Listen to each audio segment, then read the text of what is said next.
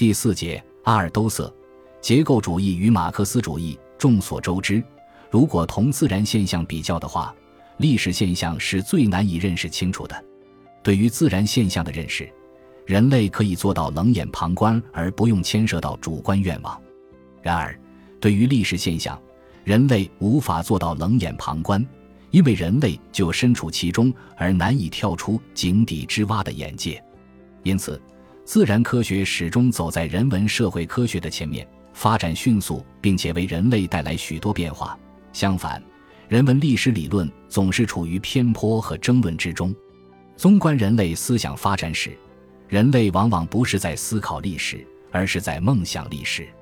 在各种哲学、宗教、文学、伦理、法律、政治之中，充满了各式各样的成见，反映和表达了不同历史时期的意识形态体系。梦想历史。往往只是停留在伤感和义愤之上，只是一味地进行谴责和抗议，经常用人的本质来说明历史的种种问题。反之，思考历史，则要深入到社会现实的关联之中，去揭示那些左右人们行为的隐蔽法则。当马克思用生产力和生产关系的概念去解释社会历史的时候，人的本质问题反过来却得到了真实的说明：人是什么的问题。人的异化问题，人的理想实现的问题，答案其实都在历史之中。在阿尔都塞看来，马克思的理论贡献就是冲破了历史上空的意识形态云彩，用思考的方式，而不是梦想的方式去认识历史。如果说古希腊人开创了数学大陆，以伽利略为代表的近代科学开创了物理学大陆，那么马克思则为我们开创了历史科学大陆。这个大陆被发现最晚，至今也还在不断的产生新的发现，因为这个大陆的地形地貌太复杂，给人带来的迷惑最多。或者借用诗句来说：“不识庐山真面目，只缘身在此山中。”自古以来，人类在认识外部自然方面取得了许多成就，而在认识社会历史方面进展迟缓。马克思正是在《资本论》中提出。归根到底，决定着某种社会形态，并且让我们能够理解它的东西，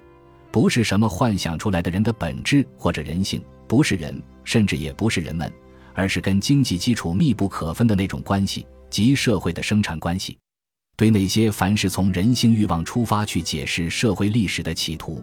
马克思给予了理论上的有力回击。历史科学是马克思主义的理论核心价值所在。这是马克思经过长时间的思想演变而得到的，因而也是我们必须坚持的一个思想认识底线。如果我们将马克思主义理解为一种抗议式的理论人道主义，那就等于丢掉了马克思的真正贡献，而让马克思退回到费尔巴哈那里去，不再梦想历史。这是因为马克思拒绝了一切人道主义哲学和哲学人本学的理论逻辑。并且将各种理论人道主义视为意识形态的东西，开始思考历史。这是因为马克思创立了一整套的历史科学概念，诸如社会形态、生产力和生产关系、经济基础和上层建筑等。正是因为得到了这些理论概念，马克思才能抛弃旧哲学思想，而开创了一种前无古人的历史科学理论。当然。这一切变化都有赖于马克思在思考方式上的革命，也就是在方法论上的革命。那么，这种富于创新意义的方法是一种什么方法呢？对于马克思主义的方法论问题，以往都将它与黑格尔的辩证法思想联系起来。一般存在着两种比较典型的观点：一种观点将马克思的方法与黑格尔的方法直接等同起来。比如，卢卡奇在讨论马克思主义的正统性问题时，就将马克思主义看作是一种总体性辩证法，然后又将这种辩证法归结为是黑格尔辩证法的延伸和发展。另外一种观点认为，马克思在方法论上完全采用了黑格尔的辩证法，只是将它进行了颠倒，将它从天国拉回到了地上。阿尔都塞不仅否认卢卡奇等理论家的继承说。而且也否认了这种所谓的颠倒说法。在他看来，事实上，马克思既没有保留，也没有颠倒黑格尔的辩证法思想。马克思对于黑格尔的改造利用，不仅包括研究对象的变化，而且还包括对辩证法本身的改造。如果仅仅是把被颠倒的东西再重新把它颠倒过来，那么事物并不会因为简单的位置移动而改变本质和内容。用头着地的人转过来用脚走路，还是同一个人。我因此认为，关于把辩证法颠倒过来这个不确切的比喻，他所提出的问题，并不是要用相同的方法去研究不同对象的性质，而是从辩证法本身去研究辩证法的性质及辩证法的特殊结构。不是对辩证法含义的颠倒，而是对辩证法结构的改造。马克思与黑格尔的辩证法是完全不同的东西。在马克思的著作中，无论是矛盾和整体，还是最终决定因素等概念，都有了完全不同的理论含义。这是因为马克思已经采用了多元决定和结构因果观这样一些崭新的历史研究原则，由此而规定了他思考历史的理论框架和总问题。如果说黑格尔的辩证法还在意识王国中打转的话，马克思的辩证法已经进入了现实历史的斗争漩涡之中。事实上，马克思曾反复指出，黑格尔用意识的辩证法来说明各民族的物质生活和具体历史，马克思则相反，他用人的物质生活来解释人的历史。人的意识和意识形态无非是人的物质生活的现象，由此可以说明。马克思的辩证法和黑格尔的辩证法在对象和性质上是完全不同的。对于阿尔都塞而言，马克思的历史观为什么是科学而不是幻想？关键在于马克思看到了历史的复杂性，尤其是看到了其中的多元决定的基本特征。社会历史绝不是只由单一的原因来决定的，社会现实由各种关系网络组成，形成了错综复杂的因果性链条。社会结构中的各种因素和各种关系，既是相互规定的，又是彼此独立的。许许多多的矛盾在起作用，有些矛盾甚至风马牛不相干，但是它们却集合在一起，成为一个促进革命爆发的整体。因此，不能认为只是一般矛盾在起作用。矛盾从根本上讲是多元决定的，同样是对历史运动的理论审视。黑格尔的矛盾观不过是对绝对精神的历史发展的目的论描述而已，马克思的矛盾观则揭示了现实社会上一个有着多个环节的整体结构。马克思的历史观觉没有从绝对精神一下子跳到了绝对经济上面。尽管马克思有过关于蒸汽机的著名论述，但是他绝对不是经济主义者。事实上，马克思有许多论述都是明确反对经济主义或者技术主义的。马克思从来没有说过，生产方式或者经济活动是一个社会的唯一决定因素。经济基础和上层建筑之间的决定与被决定的关系，或者作用与被作用的关系，并不等于说可以把上层建筑领域所发生的一切都归结为纯粹的经济动机，就可以得出经济活动是人们唯一能够听见的历史钟声。经济的辩证法从来就不会以纯粹的形态发挥作用。在历史上，上层建筑等领域在扮演完成自己的角色之后，并不会谦逊的自动的隐退，也不会作为变化的历史现象而自动的消失，以便让控制一切的经济沿着辩证法的康庄大道前行。事实上，从开始到结束，归根到底起决定作用的经济原因，从来都不是单独发挥其作用的。阿尔都塞强调。马克思的社会历史观是一种整体性的理论，经济基础和上层建筑的关系，在马克思那里是一种隐喻，是一种空间的隐喻和地形学的隐喻。这个隐喻是要表明经济基础的最终决定作用，上层建筑不是决定性的，但是同时又提到了上层建筑与经济基础的相互作用以及相对的自主作用。这样就要求我们去思考上层建筑的性质及其功能。为此，阿尔都塞特别探讨了马克思留下来的意识形态问题，尤其是提出了意识形态国家机器这样一个概念。在他看来，意识形态不是虚无的东西，而是一种物质的存在。一种意识形态总是存在于某种机器当中，存在于这种机器的实践或各种实践当中。这种存在就是物质的存在。与政府和军队等这一类形式的国家机器不同，所谓的意识形态国家机器包括了教会、学校、家庭、法律、政治、工会组织、新闻媒介、文化活动等。军队等强制性国家机器是通过暴力起作用的，意识形态国家机器则是通过意识形态起作用的。所有的意识形态国家机器，无论它们是什么，促成了相同的结果：生产关系的再生产及资本主义剥削关系的再生产。虽然说意识形态所表达的都不是现实的关系，而是一些想象性的关系，但是它具有一种独特的功能。即用想象的东西来奴役人的思想。每一个被赋予某种意识的主体，只要他相信那些的观念，认为其意识给了他灵感，而且自由的接受，那么他必须按照其观念行事，因而必须将他自己作为一个自由主体的观念刻写在他的物质实践的行动中。意识形态对于社会实践以及个人活动来说，往往具有一种指南性的和统一性的作用。在德意志意识形态。中，马克思以一种实证论的原则来把握意识形态，将意识形态看作是一种想象的拼合物和纯粹的梦想，甚至提出意识形态是没有历史的。对此，阿尔都塞以弗洛伊德的无意识理论作为参照点，力图证明意识形态是永恒的，就如同无意识一样。意识形态往往作为观念内化在人们的行为之中。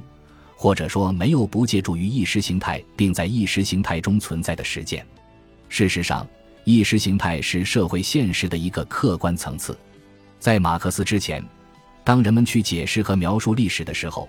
往往受到直线因果观和表现因果观的限制，都不能真正的把握住历史的发展脉络和内在机制。因为发现并创立了结构因果观的基本法则。马克思的历史观给我们描述了一个现实的社会结构。马克思用他的概念来描述经济的时候，他不是在同一个平面空间的无限性中，而是在局部结构所制约的，而且是作为整体结构的组成部分的特定领域中来说明经济现象的。他是把经济现象当做一个复杂深沉的空间，而这个空间又是另一个更为复杂深沉的空间的组成部分。换句话说。马克思的整体观与黑格尔的整体观是完全不同的。马克思所说的社会历史的统一性，不是黑格尔的表现出来的统一性，而是由各种相对独立的层次所构成的复杂的统一性。为了说明这种结构因果观，阿尔都塞引用了马克思在《政治经济学批判导言》中的一段论述。我们得到的结论并不是说生产、分配、交换、消费是同一的东西，而是说。它们构成一个总体的各个环节，一个统一体内部的差别。生产既支配着与其他要素相对而言的生产自身，也支配着其他要素。因此，一定的生产决定一定的消费、分配、交换和这些不同要素相互间的一定关系。所以，我们在马克思的历史科学中看到的是一个极其复杂多变的社会关联结构。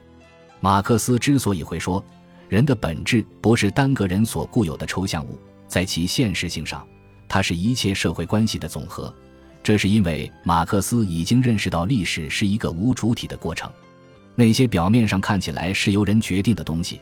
事实上是由背后的一只看不见的手在操纵的。这只手就是由各式各样的社会关系和社会力量所构成的整体。在这个整体的作用之下，人们很难看清楚自己的位置。也很难把握社会的发展脉络，正因为如此，人们很容易去梦想历史，去想象自己的主体性地位等等。在阿尔都塞看来，马克思对于历史的思考已经摆脱了人道主义的思想逻辑，其理论上的反人道主义已经不再以人性和异化作为出发点，主体性问题与实践问题联系在一起，而实践问题又与社会生产实践等联系在一起。同一切表面现象相反，真正的主体不是天真的人类学的既定存在的事实，不是具体的个体、现实的人，而是这些地位和职能的规定和分配。所以说，真正的主体是这些规定者和分配者生产关系。但是，由于这是一些关系，我们不能把它们设想为主体的范畴。如果任何人偶然想要把这些生产关系还原为人与人之间的关系，即还原为人的关系，他就是在亵渎马克思的思想，因为只要我们对马克思的少数模糊不清的提法持真正的批判态度，我们就可以看到，马克思极其深刻的指出，生产关系不能还原为任何人类学意义上的主体间的关系。通过这段论述，阿尔都塞是想证明马克思的思想深处有着结构主义的血脉。马克思始终把资本主义体系看作是一个社会物质交换系统，是一个戏剧舞台的活动方式。在资本主义体系中，人们都是被动的演员，因此受到其台词和角色的约束。人们不可能成为这部戏剧的作者，因为这是一部没有作者的戏剧。尽管阿尔都塞不太愿意接受结构主义者这样的标签，一再声明自己顶多是一个假的结构主义者。但是在他对马克思文本的解读中，我们确实看到了当时盛行法国的结构主义方法论的影子。当他坚信历史是一部没有剧作者的社会矛盾剧的时候，他其实跟列维、斯特劳斯和福柯等人一样，都在唱着同样的理论曲调。就像福柯大声疾呼的那样：“让我们与大谈人性的古老哲学一起完蛋吧，与这种抽象的人一起完蛋吧。”同那些只会在字面上和观点上重复马克思的马克思主义者相比，阿尔都塞显然不是在背诵马克思的现成句子，而是在力图挖掘和发现马克思的基本思想逻辑。无论是他的阅读方法，还是他所用的理论概念，在马克思主义理论研究领域都产生了很强的冲击力。他对马克思主义理论科学性的维护，不是停留在口号上，而是深入到文本的概念理解之中。他对马克思主义的理论解释，并不是随意发挥的，而是有着相当的文本依据和理论说服的。即使我们认为他的理论解读是结构主义化的，我们也应该看到这种结构主义是有其独特见识的。其实，当代西方人文社会科学的种种提升，就与结构主义方法论运动的兴起有着密切的关联。作为一个马克思主义理论科学性的守夜人。他的理论观点逐渐形成了一种世界性的影响，而被称之为阿尔都塞主义，因为他不只是局限于单纯的解读马克思的理论文本，逐字逐句地去解释马克思的原意，他还强调了马克思的空白和马克思主义的危机。在他看来，一方面，在马克思留给我们的所有著作中，论及他所谓上层建筑、一直法律、国家和意识形态的形式的地方微乎其微。在葛兰西之前，马克思主义传统并未对马克思留给我们的东西有所丰富，而另一方面，危机所提出的种种要求，使我们看到了在马克思那里一直缺少的东西。因为今后我们迫切的需要搞明白什么是国家、意识形态、党和政治。我们只要读一读马克思和列宁的著作，就会看到。马克思主义，即便在他充满活力的时候，也总是处在一个 critic 批判的危机的立场上，因为他总是介入群众运动，并被他们搞得措手不及。他总是向群众斗争那无法预言的历史的要求开放着。